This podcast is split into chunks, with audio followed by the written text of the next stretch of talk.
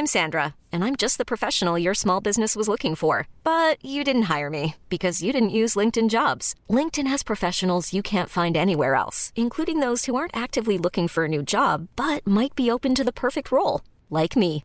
In a given month, over 70% of LinkedIn users don't visit other leading job sites. So if you're not looking on LinkedIn, you'll miss out on great candidates like Sandra. Start hiring professionals like a professional. Post your free job on linkedin.com/achieve today. Serre, ouvre-moi, ou le chasseur me tuera. Lapin, lapin, on trigane.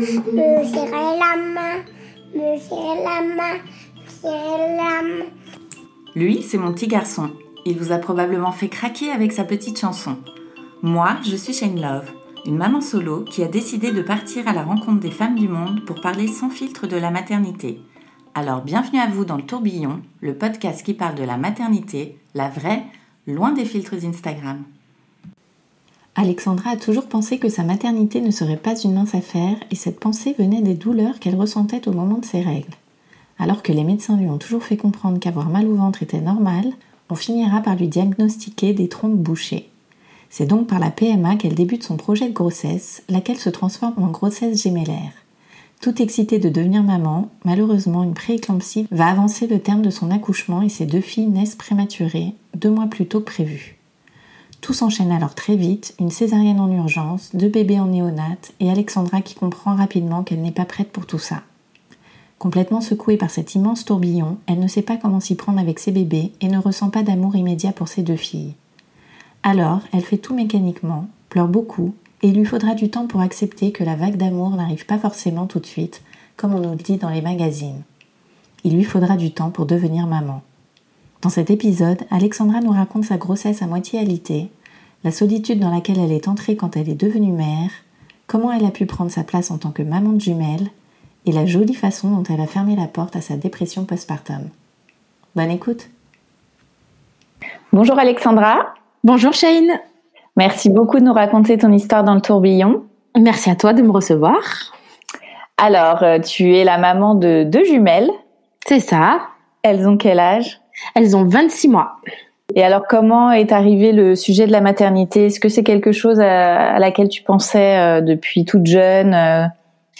Euh, J'y pensais, oui, comme euh, je pense un peu toutes les femmes avec euh, un peu toutes les injonctions qu'on a autour de nous, etc. J'en entendais beaucoup parler. Je voyais beaucoup de, de, de mes amis devenir maman autour de moi, mais euh, je savais que je voulais devenir maman, mais j'ai toujours su que ça serait compliqué pour moi. Ça, c'est quelque chose que j'explique maintenant, mais que j'expliquais pas avant. Je, je, le disais toujours à mes copines, etc. Quand on me demandait alors, et toi, est-ce que tu y penses? Euh, je voulais devenir maman, mais je me disais si un jour j'arrive à avoir un enfant, déjà ce sera bien. Ah c'était, ouais. souvent, c'était souvent ma réponse. Ouais, je, je savais que ce serait compliqué. Euh, peut-être parce que ben justement je, je, je, souffrais beaucoup pendant mes règles, etc. Alors j'entendais beaucoup parler d'endométriose ou autre, mais euh, je prenais pas trop ça au sérieux jusqu'à euh, arriver à me mettre en couple avec mon conjoint actuel. Et donc euh, quand j'ai rencontré mon compagnon, euh, on en a discuté. C'était un souhait qu'on avait euh, tous les deux.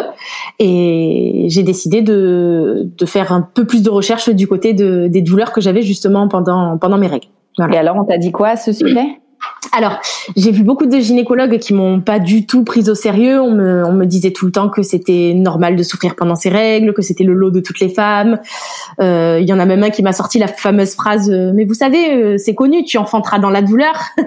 euh, oui, oui, ce qui est les, les, paroles un peu bibliques, etc. Je, suis tombée sur des personnes un peu arriérées, on va dire, jusqu'au jusqu'au jour où j'ai fait une, une, crise de douleur un peu plus importante que que les autres, où là, j'ai, je suis carrément tombée au travail à ne plus pouvoir bouger. Et j'ai rencontré un autre gynécologue qu'on m'avait recommandé qui, lui, m'a, prise très au sérieux. Donc, on a mené des investigations, j'ai fait une célioscopie et ça a donné lieu donc à une suspicion d'endométriose. Et quand, euh, quand il a ouvert, il s'est rendu compte que j'avais les deux trompes complètement bouchées. Il a tenté de faire ce qu'il pouvait euh, sur la table d'opération, mais malheureusement, il n'a pas réussi à les déboucher. Et là, le diagnostic a été posé. On m'a dit euh, avoir des enfants naturellement, ce sera très compliqué pour vous. Là, ça a été euh, la douche froide, mais moi, j'étais soulagée parce que je, j'avais enfin des mots sur cette appréhension que j'avais depuis toute jeune. Et il nous a dit que le jour où on voudrait euh, devenir parent, il faudrait se lancer dans un parcours euh, de PMA. Et, Et là, la question de devenir parent, c'est très Enfin, disons que ça s'est accéléré et avec euh, mon conjoint, euh, on s'est on s'est renseigné et on a su que la PMA c'était pas un parcours facile et on s'est dit autant commencer tout de suite euh, puisqu'on savait qu'à terme on voudrait des enfants. Tu avais déjà entendu parler de la PMA Je savais ce que c'était, mais je me suis vraiment renseignée dessus quand quand on m'a posé ce diagnostic. Hmm. Et alors tu t'es dit quoi? Tu t'es dit que ça allait être euh... j'ai eu peur et en même temps, honnêtement, j'étais excitée. Euh, c'était, disons que euh, au moment où on a lancé le procédure, on a été convié à une réunion d'information avec tout un tas de professionnels, mais aussi de, psychologues, euh, etc. Et là, on a eu vraiment des, témoignages et des informations sur les deux côtés, c'est-à-dire le côté psychologique qui est justement pour beaucoup de couples difficile à, supporter et le côté médical où ils expliquaient vraiment tout ce qui est probabilité, tout ce qui est statistique en fait autour de, la PMA euh, nous, en plus, on était euh, directement dans un parcours de FIV XI, euh, c'est-à-dire que hum, ça consiste à vraiment sélectionner les spermatozoïdes qui potentiellement euh, pourront donner lieu euh, à, des embryons.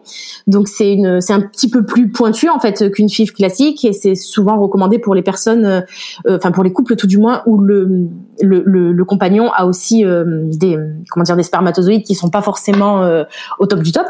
Donc c'était notre cas aussi et là on a eu vraiment toutes les informations et ce qui en est ressorti c'était de l'excitation pour moi parce que la particularité, c'est que nous, on savait qu'on voulait être parents, mais on n'était pas dans cette attente depuis des années.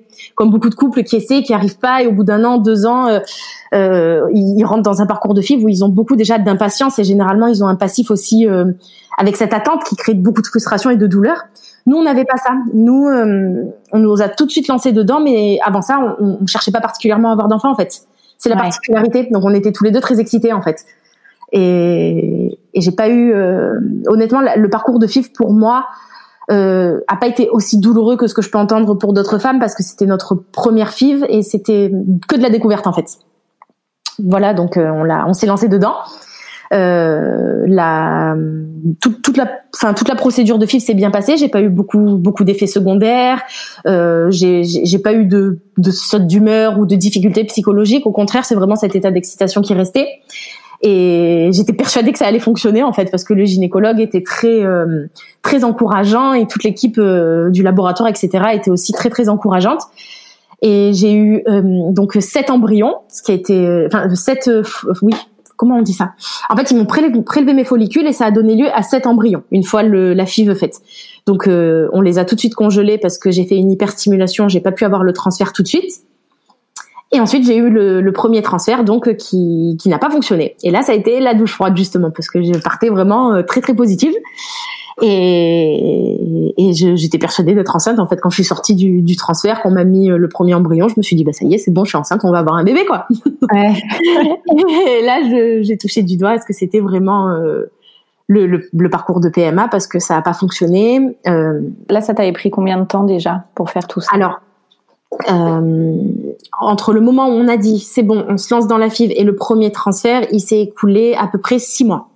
Six mois parce qu'il a fallu faire tout plein d'examens complémentaires, en plus de ceux que j'avais déjà fait, donc beaucoup de prises de sang, de spermogramme, etc.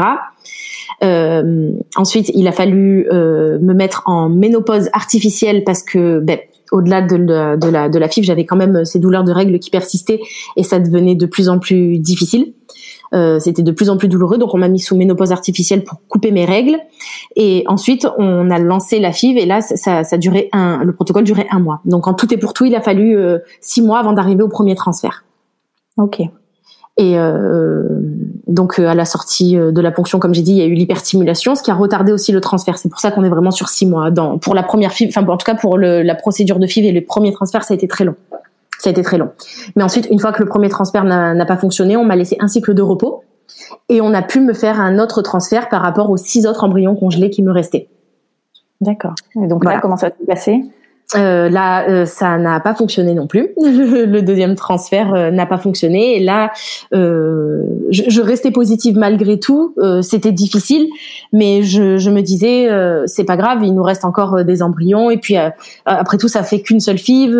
En, en, France, on a la chance d'en avoir quatre remboursés par la Sécu. Je me disais, ça va fonctionner. C'est pas comme si on était super pressé. on va y arriver, quoi. Donc toujours pareil, un cycle de repos et celui d'après, on m'a euh, retransféré deux embryons. Et là, j'ai eu la surprise d'avoir un test positif.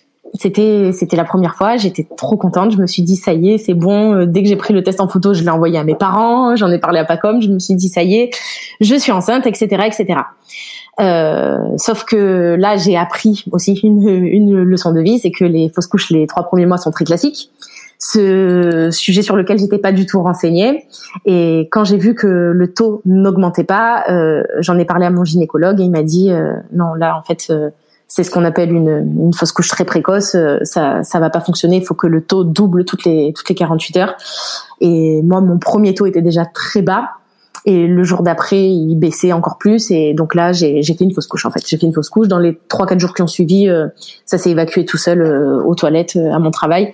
Et là, par contre, là, ça, l'excitation n'était plus trop présente. Il y avait que de la douleur, quoi. Parce que j'ai, même si c'était que trois jours, je me suis déjà, enfin, j'étais déjà projetée, quoi. Je, pour moi, ça y est, c'était, c'était mon bébé. Il allait s'accrocher. On allait être parents. Je, je, me suis très vite emballée, en fait, très vite emballée. Et, et du coup, là, ça a été, ça a été assez difficile. Et le point positif, c'est qu'il nous restait donc deux embryons sur les sept qu'on avait.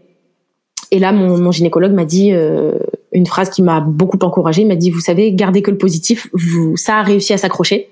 Vous, même si ça n'a pas duré, euh, on, on, sait que votre endomètre est capable d'accueillir euh, d'accueillir un, un, ou deux embryons. Euh, soyez positive. Euh, je suis sûre que ça va marcher sur la prochaine. Donc il s'est il s'est engagé en disant ça, mais hum, depuis le début, il était très encourageant. Donc j'ai je, continué à lui faire confiance en fait. J'ai continué à lui faire confiance et il m'a dit le mois prochain on recommence et, si ça marche pas on ira sur une sur une deuxième FIV, on changera les taux, on fera des analyses pour savoir pourquoi ça s'accroche pas au niveau de l'endomètre, mais on va déjà mettre les deux derniers. Donc euh, un cycle de repos et le cycle d'après euh, il m'a transféré nos, nos, deux derniers embryons et là ça a fonctionné. Donc là on est sur un parcours total d'une année? Ça a duré. Là oui là ça a duré un an. Ça a vraiment duré un an de 2017 à 2018. Vraiment, ça a même duré un an et deux mois parce que la première fille c'était en novembre et euh, quand j'ai, je suis tombée enceinte de mes filles c'était en janvier. Donc euh, ça a duré un an et deux mois. Et donc là alors, grande nouvelle, ça y est, ça fonctionne. Et la grande nouvelle, ça y est, ça a fonctionné. Donc je je me suis pas emballée quand j'ai vu le premier test, euh, enfin le test positif parce que j'avais en mémoire ce qui s'était passé le, enfin du coup un mois et demi avant. Euh, je me suis pas tout de suite emballée, mais lors de la prise de sang, le taux était euh, vraiment très haut par rapport à la à la première. Donc euh, j'étais quand même plus positive.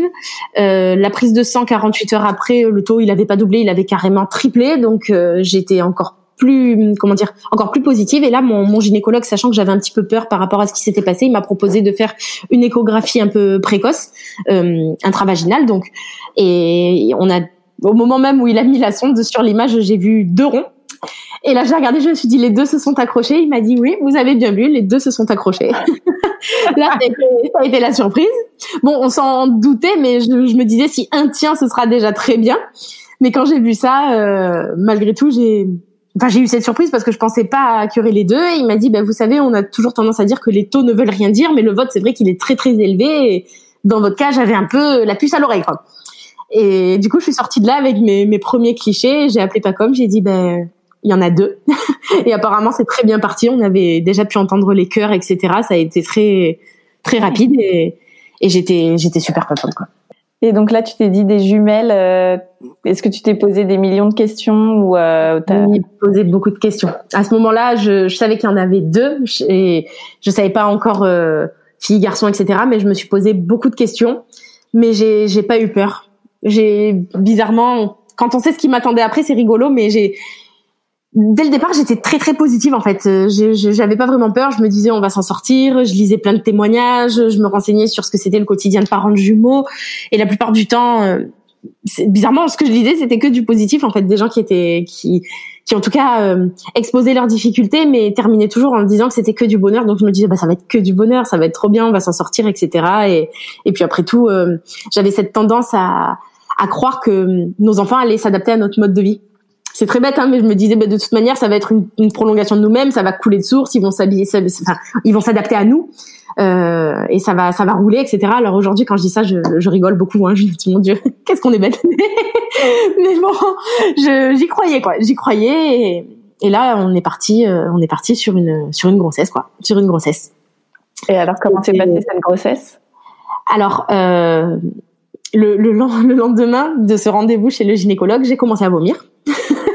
là, ça a été trois mois très très compliqués. Les trois premiers mois, j'ai j'ai passé mon temps à avoir envie de vomir et à vomir. Ça a été, enfin, à tel point que j'ai été arrêtée tout de suite parce que je, je tenais plus debout, j'arrivais plus rien à avaler et j'ai passé trois mois quasiment que allongée euh, et je, je vomissais tout le temps. Je vomissais tout le temps. Ça a été très difficile les trois premiers mois, mais euh, pour moi c'était bon signe. Ça veut dire que la grossesse se passait bien, que mes bébés s'accrochaient bien, donc euh, je le vivais pas mal, même si c'était dur physiquement, moralement, j'étais au top du top. Quoi, je me disais, euh, je me disais, ça y est, je suis enceinte. Quoi, j'étais, j'étais vraiment contente. Le deuxième trimestre, quant à lui, s'est passé euh, à la perfection. C'est comme beaucoup de mamans, hein, les nausées se sont se sont arrêtées. J'avais euh, des beaucoup de remontées acides, mais je le gérais plutôt bien avec les traitements qu'on m'avait donnés. Et euh, je, mon ventre n'était encore pas trop imposant, donc je j'avais vraiment, enfin ce, ce deuxième trimestre, je l'ai vraiment très très bien vécu. Tu avais repris le travail du coup? Non, je suis restée arrêtée en fait parce que j'avais des contractions j'avais des contractions et alors moi je je m'en rendais pas compte mais quand j'avais les contrôles euh, ça montrait que je, je, mon ventre contractait beaucoup. Donc euh, c'était pas du tout douloureux mais il préférait que je reste à la maison pour être le plus possible en position allongée. Donc j'étais pas alitée mais euh, le gynécologue me, me recommandait de rester allongée le plus possible pour essayer de limiter les contractions et d'aller le plus loin dans la grossesse eux savaient qu'il y avait des risques de naissance prématurée. Moi, j'en avais pas conscience, mais du coup, ils voulaient euh, préserver la grossesse pour aller le, plus loin possible. Et ça s'est compliqué donc euh, à la fin du deuxième trimestre parce que mon col s'est raccourci. Et là, le gynécologue m'a demandé euh, de rester alité strictement. Voilà. Et du coup, j'avais une sage-femme qui passait à la maison un matin sur deux pour me faire un monitoring pour être sûr que que ça aille. donc j'ai j'essayais de respecter l'alitement, mais pour moi c'était difficile parce que je voulais mettre en place la chambre pour les enfants, les, enfin faire tous mes petits achats de, de future maman. On avait tous les meubles à monter, à choisir, etc. Donc euh, je, je respectais ça le plus possible, mais j'avoue que je, je bougeais quand même un peu. Et hum, donc la sage-femme venait, elle remarquait rien de rien de d'anormal et elle me disait ben continuez à respecter ce que le gynécologue vous a dit. Euh, jusqu'au jour où elle est partie en vacances. C'était donc le début du deuxième trimestre et c'est sa remplaçante qui est venue à la maison. Et quand elle m'a vue, euh, elle a été surprise tout de suite par les œdèmes que j'avais. Donc moi j'avais les pieds qui gonflaient beaucoup, mais je me rendais pas compte que ça, ça montait parce que je j'en souffrais pas. Je pensais que c'était comme toutes les femmes enceintes, mais elle, elle a trouvé ça assez impressionnant. Donc elle m'a prescrit une, une analyse euh, d'urine sur 24 heures à faire. Euh, je me suis dit bon, si elle le, si elle le fait, enfin si elle le prescrit, je vais le faire, mais je, je pensais pas qu'il y avait un souci particulier parce que euh, comme je disais, moi physiquement tout allait bien quoi, et les bébés allaient bien aussi au monitoring, donc je, je disais c'est, c'est des œdèmes comme toutes les femmes enceintes quoi.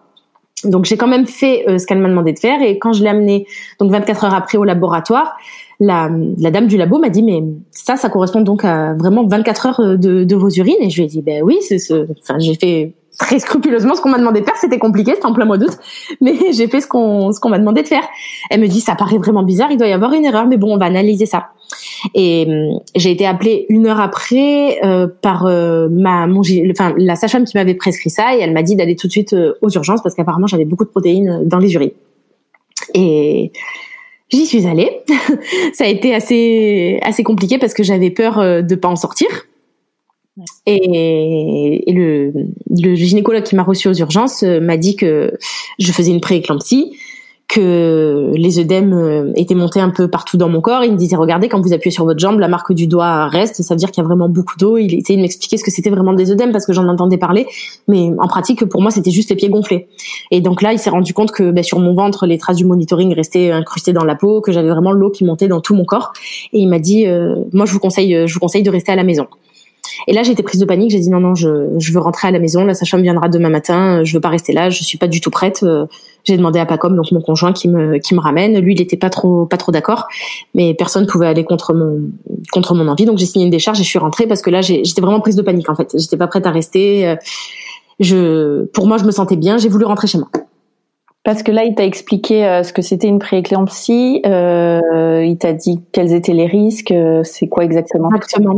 Alors, il m'a il m'a dit que la prééclampsie c'était une maladie de la grossesse, que ils n'avaient pas énormément de précision sur les causes, mais que d'une manière générale, c'était le corps qui reconnaissait le placenta comme un corps étranger et qui du coup se battait pour l'expulser. Et que la seule solution pour soigner cette maladie de la grossesse était d'accoucher. Et que donc les, ça se manifestait par une tension très élevée, par beaucoup d'œdèmes, par, euh, en l'occurrence, moi, euh, mes reins qui commençaient à faillir, c'est-à-dire que j'éliminais plus l'eau que je buvais. C'est pour ça que j'urinais très peu. Que ce que j'avais recueilli ce jour-là, c'était c'était l'équivalent de un seul pipi, quoi, clairement, pas 24 heures. Euh, et il m'a demandé à quel rythme je buvais. Donc on était en plein mois d'août, pleine canicule. Je devais boire 2 litres d'eau par jour. Et il me disait, ben, ça, ça, montre bien que vos reins commencent à faillir. Et la tension élevée est dangereuse. Et il m'a dit que c'est pour ça qu'il voulait me, me garder en comment dire, pour essayer de prolonger la, grossesse le plus loin possible, mais tout, en me préservant moi, ma santé, mes organes et les bébés. Hum, et comme moi, il m'exposait ces risques, mais physiquement, je ne souffrais pas en fait. À part ces œdèmes qui étaient handicapants parce que j'avais les articulations des jambes qui coinçaient, mes bébés, eux, allaient très bien selon les monitorings qu'on faisait et puis euh, les échographies.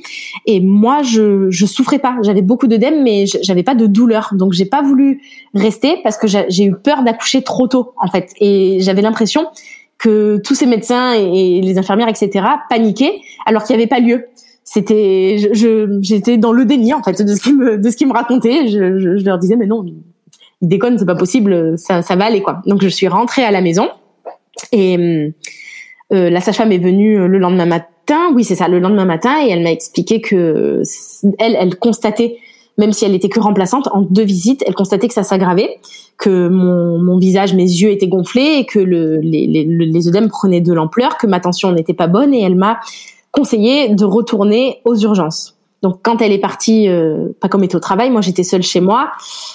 J'ai appelé ma mère, je lui ai un peu expliqué. Euh, elle, elle a paniqué aussi, mais en entendant que moi j'étais toujours pas prête à retourner à l'hôpital, elle a choisi d'appeler mon médecin traitant qui me connaît depuis petite et elle lui a demandé de me téléphoner pour qu'il me fasse un peu ouvrir les yeux, quoi.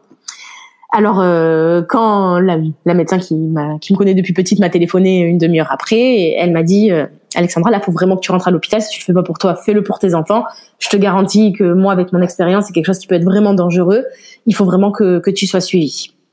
Donc, j'ai eu le temps, suite à cet appel-là, de mettre toutes mes petites affaires en place, de finir mes valises, de finir celles des enfants. Et quand, quand Pacom est rentré du travail en début après-midi, m'a conduite aux urgences. Et là, euh, ils m'ont vu revenir donc le lendemain, et j'aurais dit que c'est bon, j'étais prête, euh, j'étais prête à rester. Parce que là, il te restait combien de temps de, de grossesse encore? Euh, ben, J'étais à 7 mois de grossesse. Il me restait normalement encore 2 mois. Et ce qui me faisait peur, c'est que malgré tout ça, j'adorais être enceinte. J'adorais savoir euh, mes bébés à l'intérieur de moi, protégés. Euh, euh, L'état moi dans, dans, dans lequel j'étais euh, physiquement, comme je souffrais pas, ben je, enfin, j'appréciais vraiment la grossesse et j'avais peur qu'on m'en vole euh, un morceau je, je voulais pas, je voulais continuer à rester chez moi et à profiter de, de ces moments un peu privilégiés avant l'arrivée des petites. Et je me disais, mais il me reste encore deux mois. C'est trop tôt pour être hospitalisée en fait. Je savais que généralement les, les futures mamans de, de, jumeaux et puis quand on a des, des grossesses gémellaires comme ça et qu'on rentre à l'hôpital à, ce terme, c'est rare qu'on en sorte. Donc euh, après tous ces témoignages que j'avais vus, je savais un peu ce qui m'attendait et je faisais tout pour essayer de l'éviter. Donc euh, quand je suis arrivée aux urgences ce jour-là, j'avais un peu intégré le fait que ça devenait urgent mais euh, j'étais pas pour autant prête à ce que ça se termine. Donc, euh, je, ils, m'ont gardé, ils m'ont monté en chambre. Les monitorings étaient toujours euh, très positifs en ce qui concerne les enfants, mais moi j'avais des, des prises de sang et puis des bilans euh, avec euh, le pour prendre la tension, etc. à peu près toutes les deux heures. Et à chaque fois, ce, ça s'aggravait quoi, ça s'aggravait. La tension n'était pas bonne et puis l'analyse d'urine montrait toujours une présence de protéines qui était de plus en plus importante et des quantités qui étaient de plus en plus faibles. Donc euh, là, on était parti pour une, enfin du lundi au vendredi, donc pour cinq jours d'hospitalisation. Tous les matins, euh, on me faisait rester à jeun parce qu'on m'avait dit dès le départ que ce serait une césarienne parce qu'on pouvait pas se permettre un déclenchement avec la prééclampsie. Et tous les matins, donc je, je restais à jeun en attendant les résultats du bilan pour savoir si on pouvait faire tirer 24 heures de plus ou pas en fonction de mon état. C'était une discussion tous les matins avec l'équipe. Donc euh, très tôt, j'ai eu euh, cette certitude que ce serait une césarienne. J'ai eu aussi la visite donc euh, de des gens de néonat pour me préparer, des pédiatres, de la gynécologue qui m'a fait tout de suite les, les injections de corticoïdes pour maturer les poumons des bébés en vue d'une naissance prématurée. la visite aussi de l'anesthésiste qui m'a expliqué sous quelle forme se ferait la, la césarienne. Et tous les matins, donc j'attendais qu'on me dise est-ce que c'est pour aujourd'hui ou pas. Et le vendredi matin est arrivé. Et ce matin-là, la gynécologue, quand elle est arrivée, m'a dit euh, on descend tout de suite. Euh, là, les reins commencent clairement à lâcher quoi. Mes filles allaient très bien, elles étaient toutes les deux la tête en bas, tout était parfait pour un accouchement par voie basse, mais c'est vraiment moi et mon état qui a fait que ça a été une césarienne euh, en urgence un vendredi matin. On m'a dit c'est maintenant, une heure après j'étais au bloc. Voilà, ça ça a été très difficile. Ça pour moi D'ailleurs, euh, au moment où la gynécologue est rentrée dans la pièce pour dire ça, les sages-femmes, euh, les aides-soignantes étaient là pour me faire le, la prise de tension. Et au moment où elle a dit c'est maintenant, tous les bips ont sonné, mon, cœur s'est mis à battre à la chamade. J'étais, j'étais pas du tout prête en fait. J'étais pas du tout prête. Même si je le savais, euh, le fait qu'on me dise c'est maintenant, j'ai été prise vraiment d'une crise de panique j'étais, j'étais terrorisée, terrorisée de ce qui allait se passer. Donc je leur ai demandé l'autorisation d'appeler quand même mon conjoint qui était au travail pour qu'il vienne. Lui, il savait que dans ces heures-là, potentiellement, un des matins, on allait l'appeler pour lui dire de venir parce que c'était maintenant. Donc, il avait quand même prévenu son, son employeur. Et, euh, et donc, on est, on est, il, je l'ai appelé, il est venu dans la demi-heure et il m'a, il m'a accompagné jusqu'à l'entrée du bloc, jusqu'à ce qu'on lui dise c'est pas du tout par là, monsieur, faut que vous fassiez le tour pour vous changer. Vous allez rentrer vraiment au moment où tout, où Madame sera prête et juste pour la sortie des bébés, en fait. Et quand ils l'ont fait partir, ça m'a fait, ça, je me suis mise à pleurer parce que je, j'avais peur. Je sais pas pourquoi j'arrivais pas à intégrer qu'il allait être là, mais après. Et attendre toute seule à l'entrée du bloc, ça, ça m'a fait paniquer. Donc euh, en plus euh, j'avais des, des les œdèmes qui étaient montés jusque dans ma gorge, donc j'arrivais plus à rester allongée, je pouvais plus respirer. En fait, j'avais une, en fait j'avais un œdème dans la gorge, quoi. C'était donc je, mes, mes voies respiratoires étaient presque obstruées, donc je leur demandais de m'asseoir parce que être en position allongée, donc le ventre, plus toute l'eau, plus le poids des bébés. Euh, c'était assez horrible en fait. J'arrivais vraiment plus du tout à respirer. Euh, et ce qu'il faut savoir, c'est que quand on fait une prééclampsie, une prééclampsie pardon, comme ça, chaque matin, euh, ils nous pèsent pour savoir combien on prend en termes d'eau, parce qu'il y a des prises qui sont assez fulgurantes. Et moi, entre euh, la veille et ce matin-là, j'avais pris 11 kilos d'eau dans la nuit, dans, ah. dans, la journée. Donc, euh, c'est pour ça qu'ils ont césarisé en urgence, parce que je, tous mes organes ne, commençaient à ne plus fonctionner, en fait. Et ça a été le facteur déclenchant pour dire bon ben maintenant euh, elle urine plus, l'eau se stocke, il faut vraiment l'opérer quoi. Donc euh, ils ont fait tirer le plus possible, mais là c'était plus gérable. Donc je me retrouve seule dans cette euh, dans ce sas avant de rentrer au bloc et je, je pleurais. Et là il y a une l'infirmière anesthésiste et une sage-femme qui sont venues me voir parce que en fait avant de descendre en chambre ils n'avaient pas pu me poser le cathéter. J'avais trop d'eau dans les bras et il me piquait, il me piquait, mais j'avais des bleus vraiment partout sur tout le corps. Ils n'arrivaient pas à trouver un endroit où une veine était accessible, donc ils avaient dit ben, c'est exceptionnel, mais il faudra que l'anesthésiste le fasse lui-même. Et comme l'anesthésiste, ben, c'est pas son boulot de poser le cathéter, il a fait venir l'infirmière dans le sas avant, infirmière anesthésiste, donc pour essayer de le faire. Par chance, elle a réussi et elle est accompagnée d'une sage-femme et en même temps qu'elle faisait son, son, travail pour poser ce, ce cathéter-là, elle essayait de me rassurer. Et euh, signe du destin ou pas, euh, cette euh, infirmière et la sage-femme s'appelaient euh, Eva et Anne. Anne, c'était l'infirmière anesthésiste et la sage-femme, c'était Eva. Et moi qui suis vraiment à fond sur les signes, je me suis dit, bon ben, c'est un petit signe du destin pour me dire que je suis au bon endroit, au bon moment et que ça va aller, parce que moi, je savais que mes filles, ce seraient Eva et Anna. Et je me suis dit, c'est, c'est quand même assez fou que, à ce moment-là, il y a ces deux dames-là et qu'elles s'appellent comme ça. Donc ça m'a ça m'a un peu rassurée. Elles ont discuté avec moi, elles ont essayé de me faire sourire. Elles m'ont dit vous inquiétez pas, ça va aller.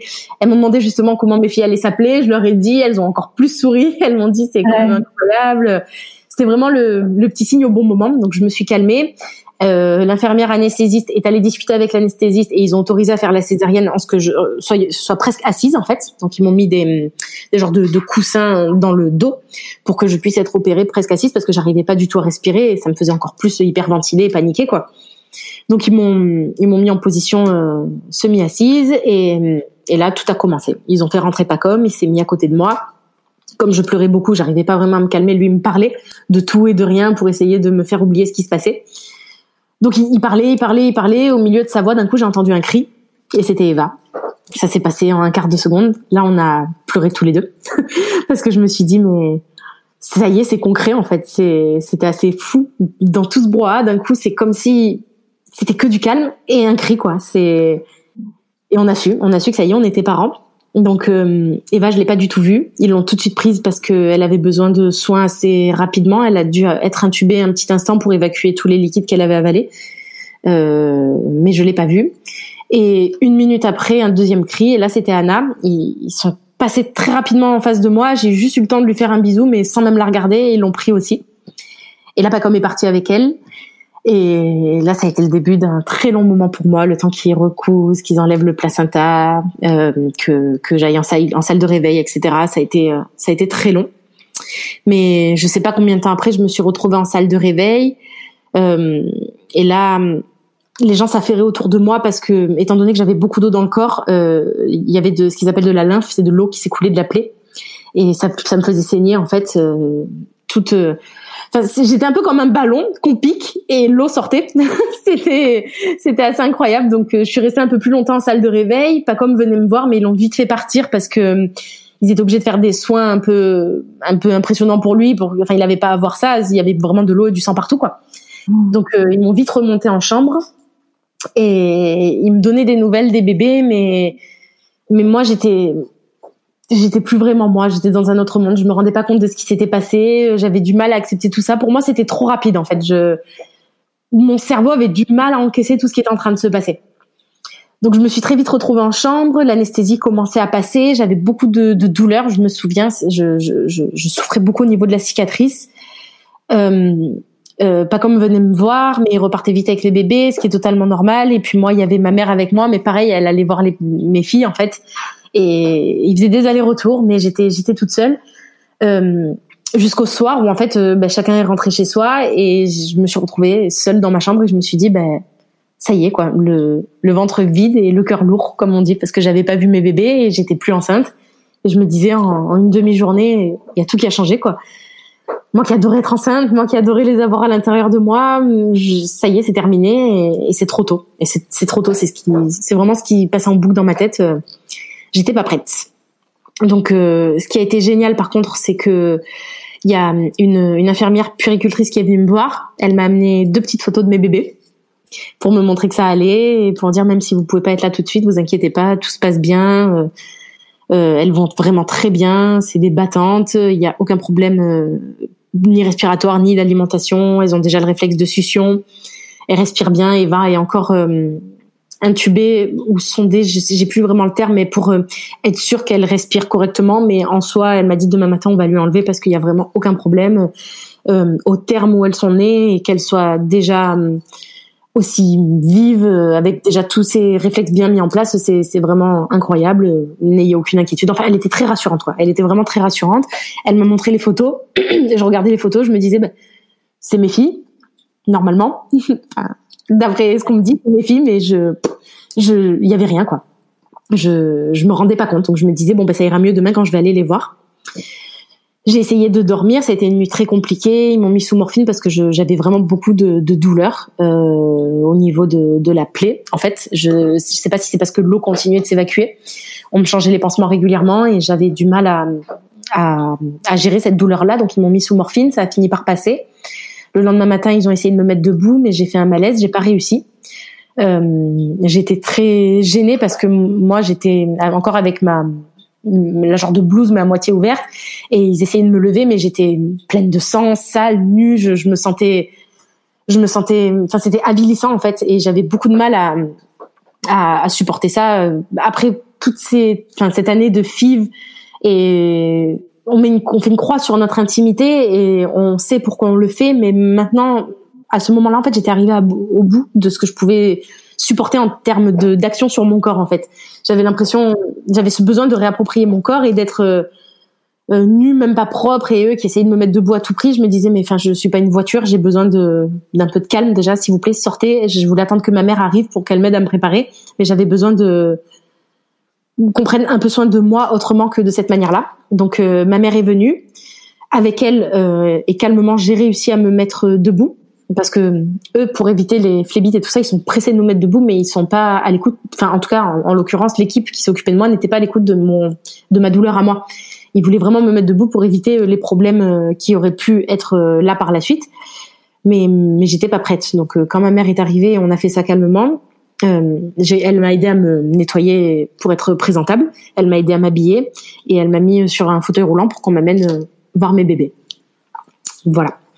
Donc euh, quand ma mère est sortie leur dire c'est bon, elle est prête, euh, ils sont venus, enfin l'équipe est venue et ils m'ont accompagnée jusqu'en néonat.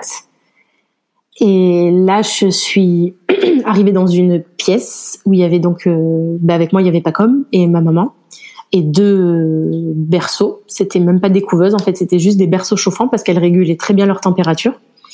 Et il y avait deux bébés. Et je me suis approchée, je les ai regardés et on m'a dit, ben voilà, c'est vos filles. Et là, euh, douche froide parce que je m'attendais, je m'attendais à ce que ce soit la vague de bonheur immense et de tout de suite les reconnaître et d'avoir ce lien avec elles euh, et l'instinct maternel, de tout de suite savoir quoi faire, mais en fait pas du tout. On aurait pu à ce moment-là me montrer euh, n'importe quel autre bébé en me disant c'est vos filles, j'aurais pu le croire parce que je les ai pas reconnues, je savais pas du tout à quoi elles ressemblaient. C'est pas moi qui les avais habillées, qui les avais changées, qui avait pris soin d'elles euh, à leur naissance. En fait, moi je l'ai rencontré 24 heures après. Et euh, la culpabilité mélangée au, à cette peur que j'avais, euh, ça m'a mis à terre à ce moment-là. on m'a fait m'asseoir, on m'en a mis une dans les bras elle était minuscule, ses doigts c'était des, aiguilles tellement c'était petit et j'osais même pas la toucher, je savais pas comment me comporter. J'avais jamais pris de bébé dans mes bras en plus, donc je j'étais vraiment pataude, je savais pas quoi faire. Et et je l'ai regardée et, et j'attendais que quelqu'un la prenne pour s'en occuper parce que je savais pas quoi faire. Je savais vraiment pas quoi faire avec elle. Donc je suis restée là à peu près une heure. On m'a montré euh, leur chambre et on m'a dit euh, euh, demain on fera le premier bain et les premiers soins. Mais comme c'était 24 heures après ma césarienne, il fallait que je retourne dans ma chambre à moi. Et donc c'était reparti pour une nuit seule dans ma chambre. Là, t'en as parlé à quelqu'un du fait que tu ressentais rien, que tu te sentais non, personne m'a rien demandé on me disait, je recevais plein de messages, alors ça doit être que du bonheur, euh, ça doit être vraiment génial d'être maman de etc. Mais on, n'osait même pas vraiment annoncer la naissance parce que c'était très tôt et le peu de personnes à qui je l'avais annoncé me, disaient ça, mais personne m'a rien demandé, ni comment je me sentais, ni comment ça s'est bien passé, ni l'équipe, ni mes proches. J'étais, j'étais seule dans ma chambre et j'attendais le lendemain de retourner les voir. Donc, euh, non, à ce moment-là, j'en ai pas parlé et ça aurait peut-être été bien d'en parler dès le début. Mais non, j'ai gardé ça et je me suis dit bah ça ça ira mieux demain. De toute manière, tout le monde dit que ça se passe trop bien, tout le monde dit que c'est que du bonheur, donc ça va arriver quoi. Ça va arriver, il y a pas de raison que ça arrive pas. Puis j'avais toujours entendu que des cas où ça arrivait, donc euh, pourquoi pas moi? Donc je me suis dit ça viendra demain, c'est normal, j'ai encore mal, je souffre. Euh, on ira aller voir demain et, et on va m'expliquer et c'est bon, ça va être parti. Le lendemain matin, je, on m'a accompagnée euh, pour les voir en néonat une fois de plus. Je suis arrivée dans la chambre. Et, là, pareil, les deux berceaux, et je les regardais, et, je me disais, mais qu'est-ce que je dois faire euh, S'il y en a une qui se réveille, je suis toute seule dans la chambre. Euh, en plus, j'avais du mal à me mettre debout. Comment ça va se passer Et si elle pleure, qu'est-ce qu'il faut que je fasse et, plein de questions qui étaient là, et moi qui savais pas quoi faire avec moi-même en fait. Je savais pas quoi faire avec mon corps, je savais pas quoi faire avec les bébés. Je, je me disais, j'avais l'impression d'être dans un film et d'être une actrice et de, de dire bon ben elle est ça va venir, je vais savoir quoi faire, ou leur vraie maman va arriver et va m'expliquer quoi faire. Enfin, je, je, j'étais vraiment, vraiment perdue. Et du coup, les, les, les, sages-femmes et les puricultrices euh, passaient, arrêtaient pas de faire des allers-retours, mais euh, je, je comprenais qu'elles attendaient de moi que je sache quoi faire, en fait.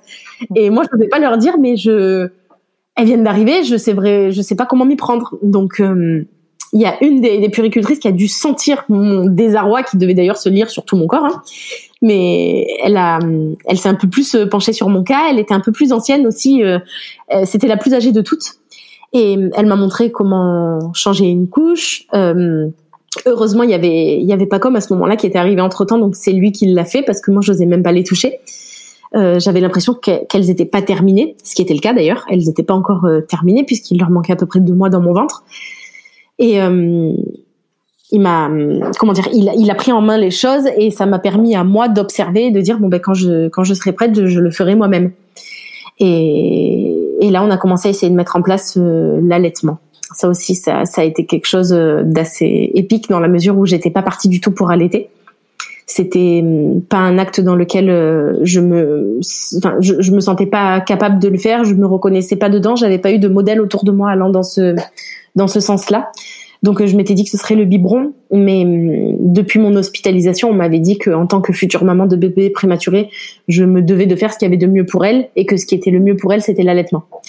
Donc comme on m'a dit ça, tel que je viens de te le dire, je me suis dit bon ben je je suis pas un monstre jusqu'à preuve du contraire, il faut que je fasse le mieux pour mes bébés, donc on va tenter un allaitement, même si c'est pas mon mon envie. Et là, les, les sages-femmes euh, sortaient mes seins et les pressaient pour essayer de faire sortir du colostrum. Voilà. Ah oui. Tel que je te le raconte. Oui, oui, ça s'est passé comme ça. Donc, euh... on t'a pas laissé les mettre toi-même euh, au sein? À aucun moment? Non, non, non. On, on les a placés euh, à mon à mon sein. Et en fait, je comme pendant mon hospitalisation, euh, c'est des choses qu'elle faisait elle-même pour essayer de faire sortir euh, du colostrum pour leur donner dès leur naissance à la pipette. Euh, j'avais pris cette triste habitude de les laisser faire, mais arrivé en néonat, on m'a montré un tire-lait et on m'a dit vous devez vous en servir et je leur ai dit mais j'en suis incapable parce que je n'ai jamais vu de tire-lait de ma vie en fait et je sais même pas comment ça fonctionne. Et elles m'ont dit mais là en fait il va falloir les mettre au sein pour qu'elles euh, stimulent la lactation et en contrepartie tirer votre lait parce qu'on est obligé de faire un système d'allaitement mixte comme vous êtes encore en en maternité par rapport à vos cinq jours euh, obligatoires par rapport à la césarienne. Vous n'êtes pas là tout le temps, il va falloir fonctionner de cette manière-là. Donc vous tirez votre lait toutes les trois heures et vous laissez vos filles au sein le plus possible. Et euh, donc elle me les mettait au sein et j'essayais de retenir euh, les gestes qu'elles faisaient pour pouvoir le faire seule quand elles n'étaient pas là. Et elles m'ont appris à me servir du tire-lait après que je l'ai demandé, donc ça leur faisait pas particulièrement plaisir de m'apprendre, mais j'avais pas vraiment le choix parce que je savais pas comment ça fonctionnait. Donc on a, on est rentré dans ce, cette petite euh, routine où j'avais une liste de choses à faire et où j'étais un robot en fait qui faisait les choses qu'on me demandait de faire. C'est-à-dire que il fallait les changer, les mettre au sein, noter euh, la quantité qu'elles prenaient. Donc ça, c'était assez contraignant parce qu'il fallait les peser avant la tétée et après la tétée. Et la différence de grammes correspondait à la quantité que mes filles avaient bu. Ensuite, il fallait faire pareil avec la deuxième. Et ensuite, il fallait leur donner le biberon. Et dès que le biberon était donné, il fallait que je tire mon lait pour la fois d'après. Et ça, toutes les trois heures. Mais ça me prenait à peu près une heure par bébé. Donc, euh, je faisais ça non-stop, en fait parce que c'était très long leur changer la couche en plus moi je savais j'étais terrorisée de le faire mais je, je, me devais de le faire donc je, je, je, prenais une plombe à changer une couche une plombe à les mettre au sein une plombe à les peser parce qu'il fallait les déshabiller les rehabiller les peser noter j'avais un carnet enfin j'étais devenue une, une entreprise de maman de jumeaux à moi toute seule en fait et et j'étais je faisais tout ce qu'on me disait de faire mais de manière très appliquée très consciencieuse vraiment comme un travail voilà c'était c'était mon travail, je devais faire ça.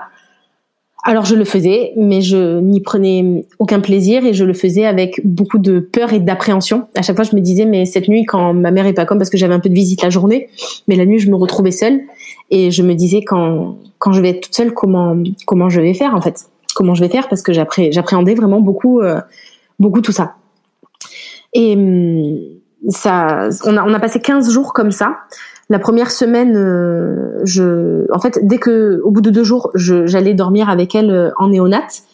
Enfin, je dis dormir. en fait, on dormait pas parce que fallait faire ça toutes les trois heures et comme je te disais, c'était très long, donc euh, je, il y avait pas du tout de moment de de sommeil. J'appréhendais les moments où elles allaient se réveiller toutes les deux en même temps. J'avais peur de tout ce genre de détails là mais je mais je le faisais. Et au bout de, de trois jours donc comme j'étais que avec elle et je devais retourner de temps en temps en maternité pour faire acte de présence pour qu'il continue à m'amener des plateaux repas etc mais au bout de cinq jours je suis sortie de maternité.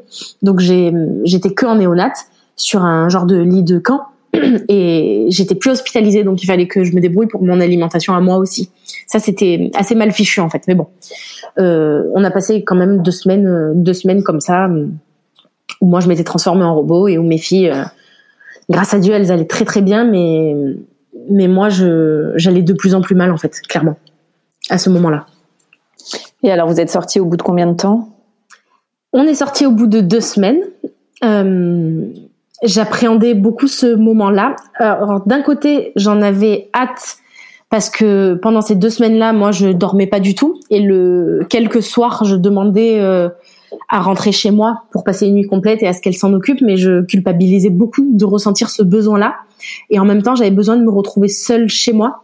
Pour moi, c'était aller trop vite. J'étais dans dans cette euh, dans ce mauvais mood où j'avais vraiment peur d'elle et quand j'étais en néonate je j'étais tout le temps pleine de, panique. J'avais beaucoup de mauvais sentiments euh, qui me submergeaient à ce moment-là qui étaient principalement la peur et la culpabilité. Et du coup ça me rendait vraiment anxieuse et j'avais besoin de rentrer euh, de rentrer de temps en temps chez moi pour essayer de, dormir parce que bah, à la fin de ma grossesse avec les œdèmes je dormais quasiment plus. Et puis en néonate ça s'est pas rangé enfin bon. Et du coup, de temps en temps, je rentrais chez moi la nuit. Mais on a passé euh, deux semaines, euh, deux semaines en néonat, oui. Et arrivé le moment de la sortie, donc comme je disais, d'un côté, j'avais hâte pour essayer de créer notre propre rythme à la maison. Je me disais qu'à la maison, j'irais mieux. Que là, c'était vraiment ce système de de jamais être seule, de manque d'intimité, de bip partout et les scopes à enlever, à remettre, et que c'était anxiogène en fait. Donc je me disais à la maison, ça ira mieux. Et en même temps, j'avais très peur parce que je me sentais pas capable de m'occuper toute seule de, de mes deux filles. J'avais peur. Donc euh, j'étais vraiment entre deux eaux. Je leur posais plein de questions avant la sortie et je leur demandais ben, quoi faire euh, si par exemple il faut leur moucher le nez, je sais pas le faire, euh, vérifier que je change bien la couche quand même une dernière fois pour être sûr que je fais ça correctement et est-ce qu'on peut vous pouvez me remontrer le bain parce que j'ai peur euh, de pas être capable de le faire à la maison. Enfin, c'était plein de, de, questions toutes bêtes comme ça. Mais euh, elle répondait malgré tout, elle répondait et je notais tout vraiment comme comme une entreprise. Je prenais des notes tout le temps. Et, euh, et après, on est rentré à la maison. Et au départ, euh, pendant trois semaines, il n'y avait pas comme mon conjoint, donc, parce que euh, il avait choisi de poser son congé paternité une fois qu'on serait à la maison. Donc, c'est pour ça qu'il n'était pas tout le temps là en néonate. Mais je me disais, à la maison, ça ira mieux parce que j'avais peur d'être seule avec elle. Et lui, il allait être là pendant trois semaines, donc j'étais, j'étais contente. Et en effet, ces trois premières semaines se sont plus ou moins bien passées parce que j'étais pas toute seule. Et ça, ça me faisait beaucoup de bien. Mais passé ces trois premières semaines, il a fallu qu'il rentre et, là, ça a été très dur pour moi. Là, ça a été très dur pour moi parce que un peu tout est remonté à la surface. Je me sentais dépassée. J'avais ce sentiment d'avoir eu des bébés prématurés, mais d'être moi aussi une maman prématurée parce que je me disais, il me manque deux mois de préparation. Il me manque deux mois de mes bébés à l'intérieur de moi, de toutes les questions qu'on peut se poser. Deux mois, c'est énorme. Je me disais, c'est pas pour rien qu'une grossesse dure neuf mois, c'est parce qu'elle doit pas en durer sept et que nous, on a besoin de, de ces neuf mois-là. Donc ça, ça, ça, remontait beaucoup à la surface. Je repensais à, à cette hospitalisation, à cette préclampsie. Je me disais, ça allait trop vite. J'étais pas prête. J'étais pas prête à devenir maman maintenant. Je me disais, mais avec la peur que tu as de tes filles, peut-être que tu as fait une bêtise, peut-être que vous étiez pas prêt à devenir parent, peut-être que c'est allé trop vite pour vous. Je remettais un peu toute ma vie en question. Et mon quotidien était rythmé euh, par les pleurs de mes bébés et par mes pleurs à moi. Parce que entre temps mes filles ont déclaré donc un RGO qui est un reflux gastro-œsophagien. C'est-à-dire que dès qu'on est rentré à la maison elles ont commencé à beaucoup pleurer. Je comprenais pas trop elles s'alimentaient pas très bien. Elles refusaient les biberons ou alors elles elles les engloutissaient et elles les vomissaient juste après. Enfin on avait vraiment de gros problèmes au niveau de l'alimentation. Alors j'ai remis en question mon allaitement. Je me disais si elles ont si elles semblent être autant dérangées et avoir mal au ventre c'est peut-être parce que mon lait n'est pas bon parce que du coup on était resté dans un allaitement mixte. Elles avaient euh, le sein plus euh, des biberons. Donc j'ai stoppé mon allaitement en me disant bêtement bah, je vais essayer d'arrêter pendant une semaine et si ça va pas mieux dans une semaine je reprendrai. Pas du tout renseigné la nana, comme si on pouvait se permettre de faire un truc comme ça. Je me suis dit je vais stopper pendant une semaine et je vais reprendre. Alors aujourd'hui pareil je me dis mon dieu mais j'étais vraiment perché complet. Hein. Je, je me rendais pas du tout compte. Genre, on peut arrêter son allaitement une semaine, donc j'ai stoppé ça. Pas comme tu savais pas trop, il m'a dit, ouais, ouais, vas-y, tente et tout, ça peut être bien, au moins on verra si c'est ton lait qui, leur fait mal. Évidemment, euh, c'était pas du tout mon lait, donc on a, on est rentré dans ce truc de valse des laits. Je changeais de lait toutes les semaines en essayant de trouver le lait qui leur ferait plus mal au ventre. Évidemment, mon allaitement, bah, il s'est stoppé. Et, euh, et en fait, euh, c'était tout simplement que c'était pas un problème de lait, c'était un problème d'immaturité euh, digestive et qu'il fallait que ça passe mais ça se traduisait par des journées, des nuits entières avec mes bébés en, au bras, une en écharpe, l'autre à côté, et elles avaient besoin d'être bercées et elles avaient besoin d'être constamment en position droite. Je pouvais pas les allonger ni les poser dans leur lit, il fallait qu'elles soient contre moi et droite. Donc euh, les nuits blanches se sont enchaînées. Moi, mon mode euh, robot s'est accentué fois mille parce que je tenais un peu à l'adrénaline. Je me disais, il faut pas que tu flanches, elles ont besoin de toi, mais je n'arrivais toujours pas à prendre de plaisir ni à conscientiser ce que je faisais. Je m'occupais d'elle parce qu'il fallait le faire, mais pas parce que je j'avais cet attachement et ce lien envers elle. C'est juste que je devais bien m'en occuper. Et, et je pleurais beaucoup parce que j'étais épuisée et parce que je reconnaissais pas ma vie, parce que je savais plus qui j'étais et parce que j'avais pas le temps de manger, pas le temps de prendre une douche, j'avais le temps de plus rien, j'avais mes bébés sur moi du matin jusqu'au soir. Et quand Pacom a repris le travail, euh, c'était l'enfer, clairement. C'était l'enfer. J'étais coincée chez moi avec deux bébés qui hurlaient du matin au soir et je supportais plus les pleurs, je supportais plus rien. Et du coup, je pleurais tout le temps. Mes parents, ma mère me le faisait remarquer. Des fois, je laissais les petits tapacom une heure ou deux pour aller faire les courses. Et pendant une heure aux courses, les larmes coulaient sans que je puisse les arrêter en fait. Et elle me disait mais qu'est-ce qui se passe, qu'est-ce qui va pas? Mais je disais j'arrive pas à mettre de mots dessus, mais ça va vraiment pas. Je me reconnais pas moi, ni ma vie, ni mes enfants. Je je me demande si j'ai pas fait une connerie. Est-ce que j'étais prête? Je, mettais des mots avec ma mère, mais c'était la seule personne avec qui j'arrivais à parler parce que j'ai toujours été très proche de ma maman. Je suis fille unique et et c'est ma mère, mais c'est aussi ma meilleure amie, et c'est aussi la personne en qui j'ai le plus confiance, je pense, sur cette terre. Et avec elle, je savais que j'étais, j'étais pas jugée. Mais autour de moi, il y avait toujours ce truc de oh là là, c'est que du bonheur, c'est que du bonheur. Et moi, je dépérissais à vue d'œil, et les gens ils me disaient c'est que du bonheur, et je me disais mais soit ceux qui sont fous, soit c'est moi qui suis folle, mais il y a, quelqu'un qui, y a un cerveau qui tourne par rond dans un de nos cerveaux, quoi. C'est pas possible. Hum, moi, le bonheur, je, je le, je le voyais pas du tout, en fait. Je le voyais pas du tout. Au contraire, je j'ai jamais été aussi malheureuse que lorsque je suis devenue maman. Aujourd'hui, c'est horrible de dire ça, mais quand je repense à cette première année qu'on a passée, en particulier les six premiers mois, jusqu'à ce que je pose des mots enfin sur ce que j'avais, je, je m'étais jamais aussi sentie aussi malheureuse. Alors quand on me disait c'est que du bonheur, j'avais envie de devenir une petite souris et de m'enterrer dans la terre, quoi. Je disais parce qu'on peut pas dire non aux gens, c'est pas que du bonheur. Vous voyez vous dire euh, ben non, c'est au contraire, c'est pas que du bonheur. J'ai jamais été aussi malheureuse. Et alors, à quel moment tu t'es rendu compte euh, qu'il y avait un souci, que tu as posé ces mots justement et que tu as fait quoi? Tu es, allé voir quelqu'un? Alors, euh, il y a eu un soir plus dur qu'un autre où j'ai eu une crise de larmes, mais les sanglots à pas pouvoir m'arrêter. Et là, Pacom m'a dit euh, qu'il y avait quelque chose qui allait pas et qu'il fallait que j'en parle en fait. Donc j'ai tapé sur internet maman malheureuse. je suis tombée sur Google, un truc comme ça, j'ai tapé. Je me rappelle, j'étais assise par terre en larmes dans mon dressing et je me suis dit, mais comment je vais trouver une solution? Et j'ai tapé sur Google maman malheureuse et je suis tombée sur le site de l'association Maman Blues, qui a été une magnifique euh, découverte pour moi. Et j'ai discuté avec, euh, je crois que c'est la présidente de l'association qui s'appelle Élise. Je lui ai envoyé un mail et je lui ai dit un peu tout ce que je viens de raconter là.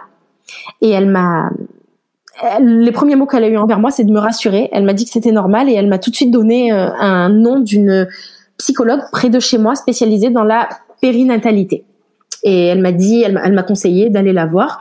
Et euh, c'est ce que j'ai fait. J'ai appelé cette euh, cette cette psy et elle m'a pris très rapidement en rendez-vous pour deux trois jours après donc ça, ça a été la première démarche qui a été un peu salvatrice pour moi, euh, grâce à Pacom notamment, qui, qui m'a encouragé à le faire parce qu'il a, il a mis les mots que j'arrivais pas à mettre avec lui en fait. Parce que pour lui, tout était tellement fluide et naturel dans son rôle de papa. Je, je te jure, c'était impressionnant. Il était, il prenait les filles, il les changeait, il les baignait, il leur donnait le biberon, mais comme si c'était une prolongation de lui-même. En fait, ce que moi je croyais que ça allait être pour moi aussi avant de devenir maman. Et de, et je culpabilisais encore plus parce que je me disais, mais pourquoi tout est si facile pour lui et tout est si dur pour moi? Le moindre geste pour moi, c'était fallait que je réfléchisse, fallait que je note, fallait, j'étais paniquée. Enfin bon. Et lui, il était, tout était fluide. Et, du fait de cette fluidité, j'arrivais pas à lui dire que moi ça allait pas. Sauf que lui, ben forcément, il le remarquait vivant avec moi et du coup, qui me conseille euh, d'essayer de trouver une solution. Il savait pas comment, mais il m'a dit d'en parler et c'est ce que j'ai fait. Grâce à lui, je suis tombée donc sur cette euh, cette, cette association et j'ai été rencontrer cette psy. D'ailleurs, il m'a accompagnée, il m'a attendu dans la voiture. Et quand je suis arrivée euh, à ce rendez-vous, j'étais stressée parce que j'allais être, j'allais devoir pour la première fois en parler à quelqu'un d'autre que ma mère, en qui j'avais confiance. Et ma mère m'encourageait aussi à en discuter, mais elle était beaucoup comme elle. Euh, elle n'a pas vécu la même chose que moi, mais qu'elle savait que c'était dur de devenir maman. Elle me disait que pour elle aussi, ça n'avait pas été naturel. Mais je lui disais, maman, est-ce que ça, ça a pas été naturel? Ok, mais est-ce que ça a été si dur que pour moi? Et elle me disait non parce que toi t'as fait tes nuits tout de suite. Là les filles elles dorment pas elles dorment pas etc ça doit être très difficile etc et mais on on n'avait pas encore de mots sur vraiment la vraie pathologie euh, qui était en train de s'insinuer en moi en fait. Et du coup j'allais en parler pour la première fois à, à quelqu'un d'extérieur. Et euh, je me suis assise elle m'a dit bon ben alors euh, racontez-moi ce qui vous amène ici. Et les deux trois premiers mots ont été durs à prononcer mais ensuite ça a été un flot c'est comme si elle avait ouvert un robinet Et j'ai parlé, j'ai parlé, j'ai parlé pendant des heures, je sais même pas, j'avais plus de notion du temps, mais je, je lui disais vraiment tout ce qui me passait par la tête. J'ai vidé mon flot de pensée à cette femme-là, qui m'a écouté, qui a pris des notes. Et j'ai ri, et j'ai pleuré, j'ai eu peur, et je me suis sentie apaisée. Je suis passée par toutes les émotions pendant ce temps qu'elle m'a accordé, qui était vraiment un temps pour moi. Et à la fin, elle m'a dit, mais c'est normal, madame. Elle m'a dit, c'est normal ce que vous vivez, c'est normal ce que vous ressentez. Il faut pas, il faut pas, il faut que vous arrêtiez de culpabiliser. Et elle m'a dit, et surtout, il faut que vous arriviez à vous comporter avec vous comme vous le feriez, par exemple, avec votre meilleur ami, ou avec votre conjoint, ou avec, ou avec votre maman. Elle me dit, vous avez peur d'en parler, mais les gens qui vous aiment, ils vont pas vous juger. Ils vont être doux, ils vont être bienveillants, ils vont, ils vont vous comprendre, en fait. Elle me dit, il faut vraiment arrêtez de culpabiliser. Ce que vous ressentez, c'est normal. Elle m'a dit, vous êtes passé par beaucoup de changements et d'émotions en très peu de temps. Il y a un deuil, euh, enfin, elle m'a dit, vous avez un nombre de deuils immense à faire. Le deuil de votre vie d'avant, déjà. Le deuil de votre grossesse. Le deuil de l'accouchement rêvé que vous aviez. Le deuil de la rencontre avec vos filles qui s'est fait aussi à retardement. Elle, elle a dit, c'est, c'est beaucoup de choses en très peu de temps et votre cerveau a besoin de temps pour tout accepter. Elle m'a dit donc c'est normal. Elle m'a dit là, euh, elle a mis des mots sur la dépression du postpartum aussi. Elle m'a dit à cause de tous ces deuils et de tous ces changements, vous êtes en train de vivre ce qu'on appelle donc une dépression du postpartum. Elle m'a dit mais moi je suis très optimiste sur le fait que vous puissiez vous en sortir toute seule ou avec mon aide sans passer par une aide médicamenteuse parce qu'elle m'a expliqué que pour l'instant euh, j'en étais encore un peu au début, mais que j'avais pas encore sombré trop bas parce que j'étais encore consciente de beaucoup de choses. Elle m'a rassurée sur mon rôle de maman. Elle m'a dit mais toutes ces peurs, toute cette inquiétude que vous avez, ce mode robot, je lui disais tout le temps j'ai l'impression d'être un robot. Elle me dit au contraire, ça fait pas de vous une mauvaise maman, ça fait de vous une bonne maman parce que vous en êtes consciente, vous voulez bien faire, vous vous êtes investi auprès de vos filles, vous les aimez assez justement pour euh, essayer de faire les choses au mieux pour elles et pour être du coup submergée par toute cette charge mentale. Elle m'a dit, vous avez tout simplement pas encore euh, accepté ce qui a accepté et ça va aller. D'après elle, ça allait aller. Et elle m'a énormément rassurée en me disant que j'étais une bonne maman et que et que c'était normal. Elle m'a expliqué ce processus de changement d'identité auquel on fait toute face quand on devient maman. Elle m'a, elle a fait le parallèle entre l'adolescence et justement la matrescence avec euh, bah, ce changement d'identité tout simplement qui prend du temps à se faire parce que j'avais ce sentiment de ne plus être celle qui j'étais mais de pas encore être devenue celle que j'allais être d'être entre deux j'étais tiraillée mmh. entre euh, la moi d'avant avec l'insouciance la liberté et puis d'un autre côté j'étais submergée par le poids des responsabilités et cette personne que je regardais dans le miroir mais je me disais bon ben toi t'es censée être maman mais pourtant il y avait encore l'ancienne Alexandra qui était là et du coup j'étais vraiment tiraillée entre deux mondes et ça je le ressentais puissance 1000 donc quand elle a mis les mots sur tout ça je me suis dit mais mais voilà, c'était ça. Et ça m'a permis euh, d'être, euh, de me, de me sentir euh, vraiment libérée. Et ce rendez-vous-là, ça a été le, le début de ma guérison pour moi. Ça a marqué vraiment le premier pas vers la compréhension déjà, pour ensuite accepter. Ça a été, ça a été assez salvateur. Combien de temps ça t'a pris alors pour aller mieux Alors, quand je suis sortie de ce rendez-vous-là, j'ai beaucoup pleuré, mais pour une fois, c'était plus des larmes de, de, de, culpabilité ou de peur. Au contraire, c'était des larmes comme si on avait mis des mots sur ce que je ressentais et que j'allais enfin être sauvée. Et hum, quand elle, a dit, mais vos filles, vous les aimez, ça m'a permis de me rendre compte que oui, je les aimais justement, parce que j'en doutais.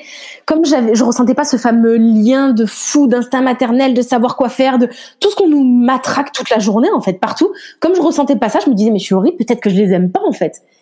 Et en fait, à partir de ce jour-là, je me suis rendu compte d'un truc et pour moi ça, ça a été magique. Je me suis rendu compte que chaque jour qui passait, mes filles, je les aimais un peu plus que la veille. Et je me suis dit, mais en fait, cet amour, il se tisse, il se crée, comme avec n'importe quelle personne qu'on rencontre. Je veux dire, quand on a rencontré notre mari ou notre conjoint, c'était pas tout de suite l'amour de notre vie. On s'en est rendu compte avec les mois, avec les années, que c'était l'amour de notre vie, justement, parce que l'amour se tisse à mesure qu'on fait connaissance et qu'on apprend l'autre, qu'on apprivoise, qu'on apprend à le découvrir. Et moi, je me suis rendu compte de ça mais du jour au lendemain, quoi. Je savais pas. Pour moi, l'amour, il devait me tomber dessus. En fait, non, l'amour, je l'ai construit. Et, et aujourd'hui, mes filles, elles ont deux ans, mais je les aime un milliard de fois plus que quand je les ai connues. Il y a même pas photo. Et du coup, j'ai trouvé ça salvateur. Ça m'a libérée. Je me suis dit, je les aime. Alors, cette première nuit-là, ben, je suis allée les voir dans la chambre et elles dormaient paisiblement pour une fois. Et du coup, je me suis assise et je leur ai dit, ben, Eva, Anna, c'est moi, c'est votre maman. Je m'appelle Alexandra. Il s'est passé ça, ça et ça.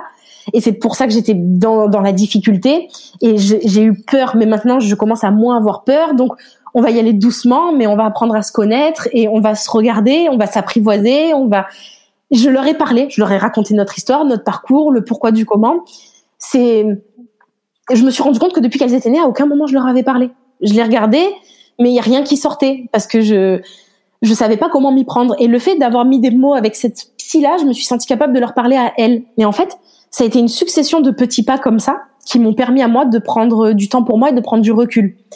Et hum, d'un côté, euh, j'en ai parlé du coup à ma mère. Elle m'a dit bon ben, on va faire en sorte de t'apporter plus de relais. Donc euh, euh, au départ, je les ai laissés à ma mère deux nuits par semaine pour que je puisse dormir, ce qui a été salvateur pour moi parce que j'avais vraiment beaucoup de sommeil à récupérer et hum, le manque de sommeil ça ça m'a permis de me rendre compte aussi que j'étais plus du tout moi j'ai je voyais tout en noir je voyais tout plus sombre enfin j'étais plus lucide par rapport à ce manque de sommeil cumulé depuis des mois mon conjoint, euh, à la sortie de ce rendez-vous, je lui ai dit aussi que j'allais avoir besoin justement pour mieux apprivoiser ce changement d'identité, d'avoir un peu de moments rien qu'à moi, si ce n'est pour dormir ou même pour aller faire du shopping ou pour regarder un film ou juste pour rester assise à rien faire, mais que j'allais avoir besoin de, temps pour moi pour me retrouver.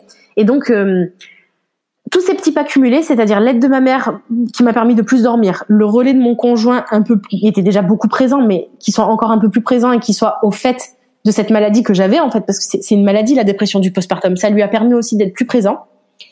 Et tout ça ça m'a permis petit à petit d'accepter. Et ce qui a été aussi très important, enfin très salvateur pour moi, c'est quand j'ai créé mon compte Instagram pour en parler.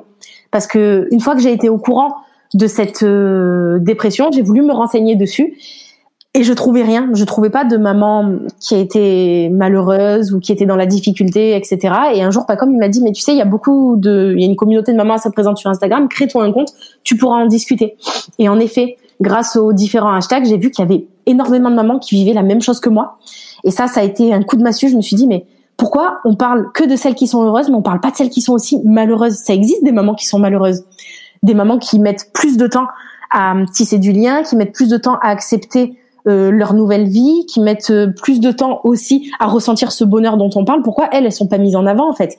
Et, en créant mon compte, ça m'a permis de me rendre compte qu'il y avait énormément de mamans et de comptes qui étaient là pour en parler. Et ça m'a permis de découvrir ton podcast aussi. Et ça m'a permis de, de, découvrir que la maternité, ben, elle n'était pas que belle. Et par la suite, j'en ai fait mon credo parce que je me suis dit, on est là à me dire, ah, c'est trop beau, c'est trop beau. Oui, mais pas que, en fait. Pas que, il y a aussi des difficultés.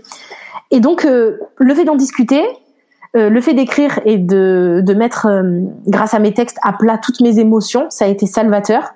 Le fait qu'il y ait des mamans qui me disent, mais moi, je vis la même chose que toi, qui se reconnaissaient dans mon parcours, ça m'a permis de me sentir moins seule, ça m'a décomplexé, ça m'a déculpabilisé.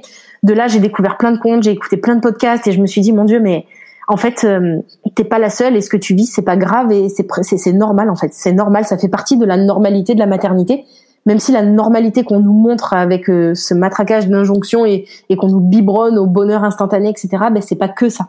C'est ça, mais c'est pas que ça. Et la, la vraie vie des mamans qui sont en difficulté, elle mérite aussi d'être entendue pour aider, décomplexer et aussi préparer les futures mamans. Parce que si j'avais été préparée, moi, je suis sûre que j'aurais vécu les choses, j'aurais vécu les choses avec beaucoup plus de douceur envers moi-même, en fait, de savoir que c'était possible. Et, et le cumul de tout ça, ça m'a permis de, m'en sortir. Et hum, un an après, euh, c'est-à-dire le 24 août 2019, je me suis rappelé de ce que m'avait dit le pédiatre que j'ai rencontré le premier jour en néonat qui, qui a participé en fait à me présenter mes filles. Il m'avait dit, vous savez, il va vous falloir un an pour vous en remettre, que ce soit physiquement ou psychologiquement, il vous faudra un an.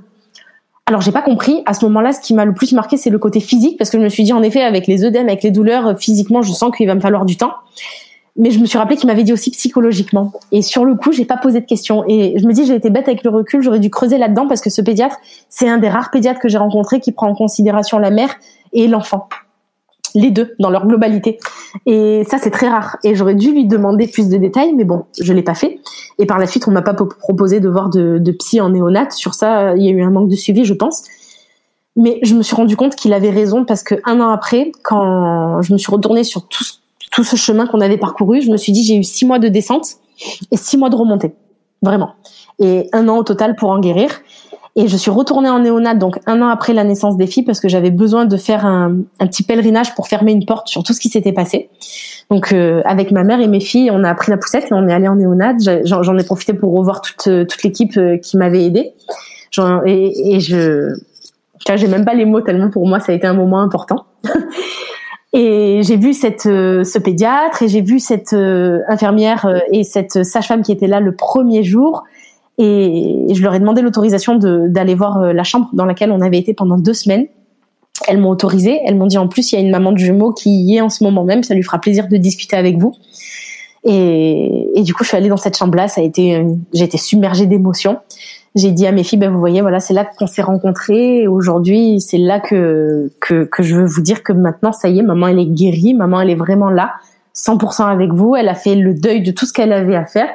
Et en aucun cas c'est votre faute. C'est vraiment un travail qu'on avait à faire toutes les trois. On l'a fait et on peut être fiers de nous en fait. Et je leur ai dit tout ce que je ressentais à ce moment-là. Et j'ai parlé aussi avec cette maman de jumeaux qui était là. Elle avait aussi des des appréhensions. J'avais l'impression de me revoir un an en arrière. Et je lui ai dit, vous inquiétez pas, ça va aller, ça va passer, c'est normal. Elle m'a dit parce que c'est, elle me disait que c'était difficile pour elle de, de jongler euh, entre euh, la néonate et la fin de la grossesse et elle aussi elle avait une césarienne en urgence donc on a un peu discuté de tout ça donc je lui ai pas fait une séance de psy comme moi j'ai eu mais je lui ai dit qu'en tout cas tout ce par quoi elle passait c'était normal que ça allait passer et je lui ai dit surtout que elle était une bonne maman et que tous ses choix étaient bons parce que c'était elle qui les faisait et qu'il lui fallait du temps et que c'était normal et que ça allait passer quoi et qu'il fallait qu'elle soit indulgente envers elle-même en fait surtout ce que j'avais je me suis dit dis-lui ce que toi t'avais besoin d'entendre quand t'étais là quoi et que j'ai pas entendu et donc on a fermé la porte de la néonate et quand j'ai fermé cette porte-là, ben, j'ai fermé la porte aussi à ma dépression du postpartum. Aujourd'hui, je peux le dire, ça s'est vraiment passé un an après, jour pour jour quasiment. C'était c'était incroyable en fait. Mais ça s'est passé comme ça. Et alors, qu'est-ce que ça a changé chez toi la maternité? Ça a tout changé. c'est rigolo. Ça, j'ai envie de dire, ça a tout changé. En même temps, ça a rien changé parce que je suis la même personne qu'avant. Mais en même temps, je suis totalement différente. Ça m'a permis de me découvrir en tant que une autre personne. En fait, je me suis rendu compte que dans une vie, on pouvait vivre mille vies et qu'on était tout autant de personnes différentes que de vies qu'on vivait. Donc j'étais l'Alexandra avant d'être maman et maintenant je suis Alex, la, la, Alexandra maman. C'est la même personne mais avec euh, une conscience différente de ce que justement la maternité nous apporte. C'est-à-dire que ça m'a permis de me découvrir ça a permis de découvrir qui j'étais, à quel point je pouvais être forte, à quel point je pouvais être faible aussi, à quel point je pouvais être courageuse et à quel point je pouvais être effrayée. Ça m'a fait passer par des montagnes russes et découvrir euh, des parties sombres de moi-même et en même temps les parties les plus lumineuses. Voilà ce que ça a changé, je dirais. On va passer aux petites questions de fin d'épisode. C'est quoi pour toi être une maman toulonnaise être une maman toulonnaise, c'est être une maman qui a la chance de vivre entre la colline, la montagne et la mer. c'est vraiment ça. On a la chance de pouvoir aussi bien aller à la plage avec nos enfants que les amener courir sur des sentiers dans la colline. Quoi. On, vit deux mondes en un à Toulon. Quel est ton endroit kids-friendly préféré à Toulon? Je dirais le, les, les, plages du Mourion, parce qu'aussi bien en hiver qu'en été, on peut y faire de belles balades. Il y a des jeux adaptés aux tout petits ou un petit peu plus grands. Il y a des grandes, des grands espaces de pelouse que de sable, la mer. Enfin, c'est, c'est vraiment un endroit génial pour pique-niquer, pour se balader, pour tout faire. Je trouve ça cool. Et quels sont tes projets rien que pour toi et ce prévu en famille? Alors, mes projets rien que pour moi, ben, c'était déjà d'enregistrer ce podcast. et aussi bientôt de reprendre mon travail. Dans, dans quelques semaines, là, je reprends le travail et ça, j'avoue que je m'en sens enfin prête et capable et je suis contente parce que c'est un truc que je fais rien que pour moi. Et des projets en famille, ça serait pour l'été prochain de grandes vacances. Les premières qu'on prendrait à quatre, à l'étranger, si possible. Merci beaucoup Alexandra. Merci à toi Shane. Merci d'avoir écouté le tourbillon et si ce podcast vous plaît, vous pouvez le soutenir en mettant un avis et 5 étoiles sur votre application podcast. Cela m'aidera beaucoup. Pour échanger sur le sujet abordé avec Alexandra, laissez vos commentaires sous la photo de l'épisode 77 sur le compte Instagram Le Tourbillon Podcast. Et moi, je vous donne rendez-vous mardi prochain pour un nouvel épisode qui parle de la maternité, la vraie.